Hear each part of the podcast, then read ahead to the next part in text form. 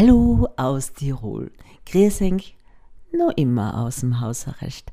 Ja, dadurch, dass ich, ja, bescheidenerweise Risiko bin, bin ich noch immer zu Hause. Noch immer, noch immer. Meine Freundin Vanessa Community sagte letztens zu mir, du Astrid, was ist los? Content, Content, Content. Jetzt machst du fünf Wochen deinen Podcast und jetzt wollt ihr nichts meinen oder was? Nee, so ist es nicht. Also, aber es ist nur so, dass einfach ja mein Alltag ein wenig begrenzt ist. Und was soll ich dann euch dann, dann schon groß und viel so Neues erzählen und euch berichten, von dem ich dann überzeugt bin, dass ich es auch senden möchte. Aber letztens habe ich eine Anfrage erhalten, beziehungsweise hat mir jemand geschrieben, dadurch, dass ich ja immer im Katzenforum am Weg bin. Wie bist du eigentlich zu deinen zwei süßen Katzen gekommen. Und da habe ich mir gedacht, ja, warum nicht? Und lass dies heute einmal mein Thema sein. Also ich bin ja eigentlich eher der Hundetyp und äh, ich habe immer gesagt, ich möchte einen Hund. Und zwar auch nicht so einen Handtaschenhund, so einen kleinen, ja, äh, Fußhupe, sondern ich wollte schon immer so ein etwas Größeres. Und ja, dadurch, dass ich Vollzeit berufstätig bin, acht Stunden Minimum nicht zu Hause bin und natürlich dann auch nicht optimal für einen Hund da sein kann oder den auch artgerecht halten kann, weil der braucht dann doch schon einmal innerhalb von acht Stunden Auslauf und wenn es ein großer oder größerer Hund sein sollte, ja, dann braucht er umso mehr Auslauf.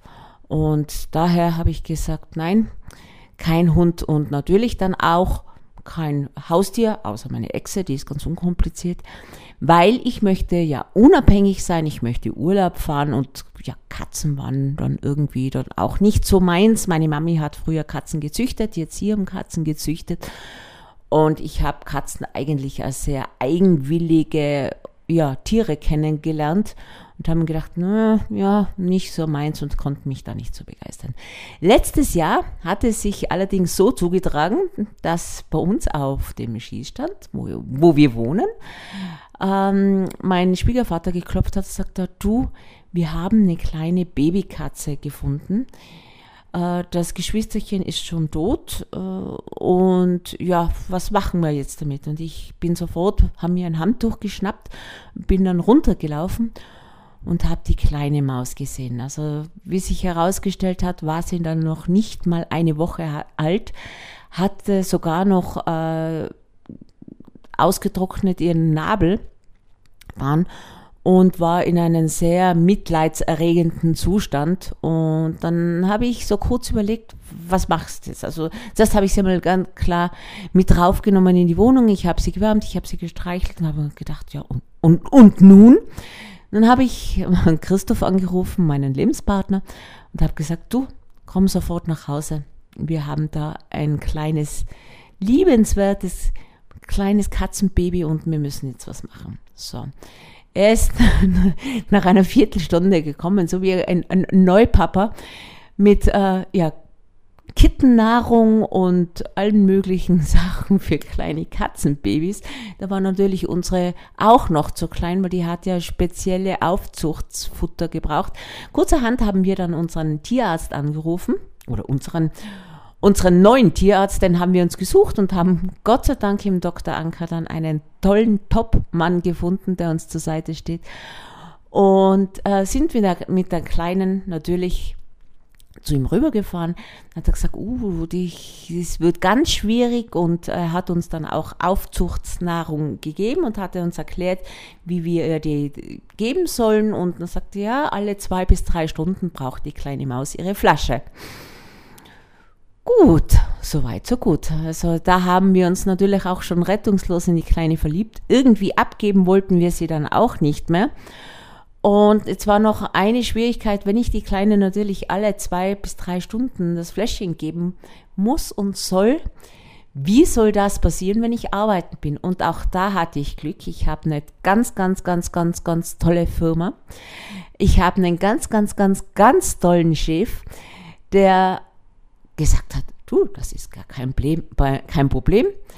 Ähm, Du nimmst die Katze einfach mit, das kleine Häufchen Elend, fütterst sie alle drei Stunden, die schläft ja sowieso und so war es auch.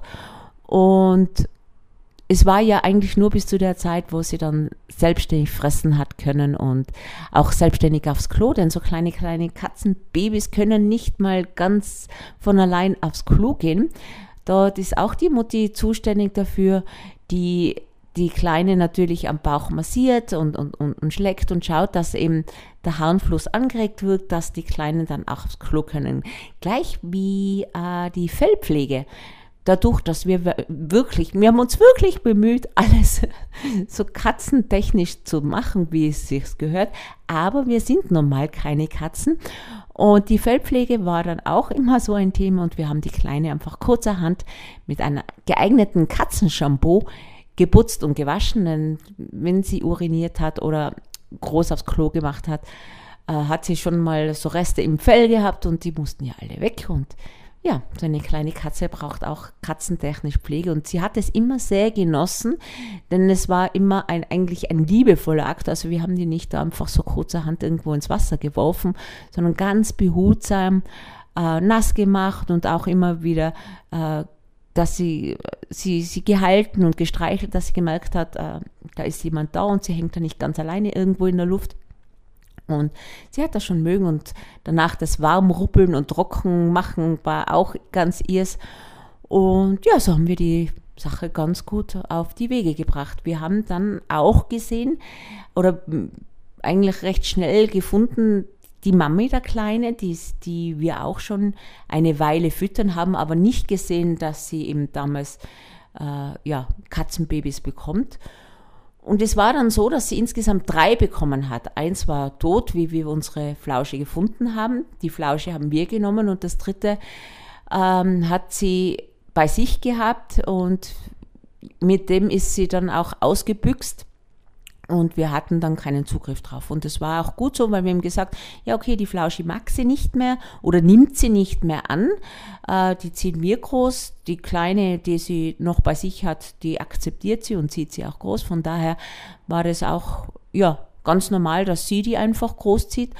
Und ähm, es war dann immer so, nach einer Weile ist sie dann auch mit der Kleinen gekommen zum Fressen und wir haben dann Mami und die Kleine gefüttert. Und ich habe dann aber auch äh, das Tierheim angerufen und habe darum äh, gebetet, äh, die Große, die, die Mami doch zu sterilisieren. Denn es ist so, dass das für Katzen oder für Freigänger äh, natürlich auch äh, ja, nicht gerade besonders eine tolle Geschichte ist, wenn sie da dreimal im Jahr äh, trächtig sind, oder wie sagt man denn da, schwanger sind, Babys bekommen, keine Ahnung.